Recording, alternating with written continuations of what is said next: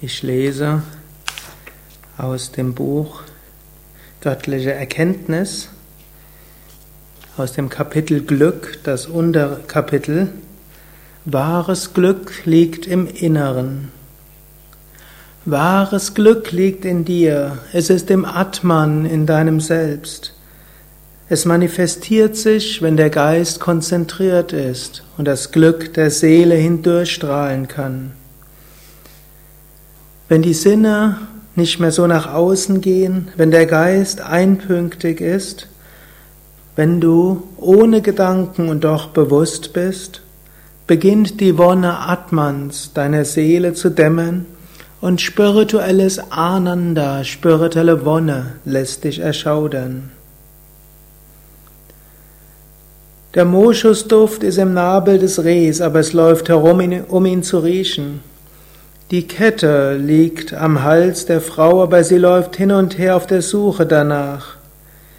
Der wertvolle Diamant ist in dir, aber du läufst vergeblich Glassplittern hinterher. Genauso ist der Ozean von Freude, der Ozean von Wonne in dir.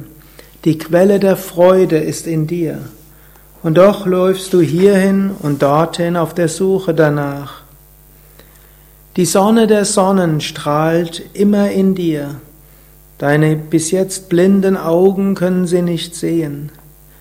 Der ewige Klang der Seele erklingt in dir, aber deine bis jetzt taubende Ohren können ihn nicht hören. Gehe wohin du willst, nach Gulmarg oder Pahalgam in Kaschmir, nach Darjeeling, Simla, nach Wien oder in die Alpen. Es ist alles dasselbe. Die bezaubernde Landschaft gefällt dir vielleicht eine Sekunde lang oder auch etwas länger. Aber Raga, Dvesha, mögen und nicht mögen, Gier und Habsucht sind überall. So wirst du keine wahre Ruhe finden, egal wo du bist, wenn du dich nicht selbst transformierst. Du trägst denselben Geist mit dir, daher, o oh Mensch, Lerne Zufriedenheit. Lebe, wo du magst, aber beherrsche Geist und Sinne.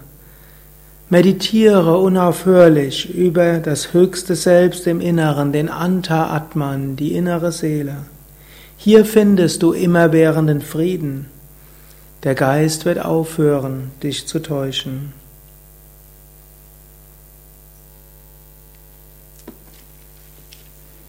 Arium Tatsat.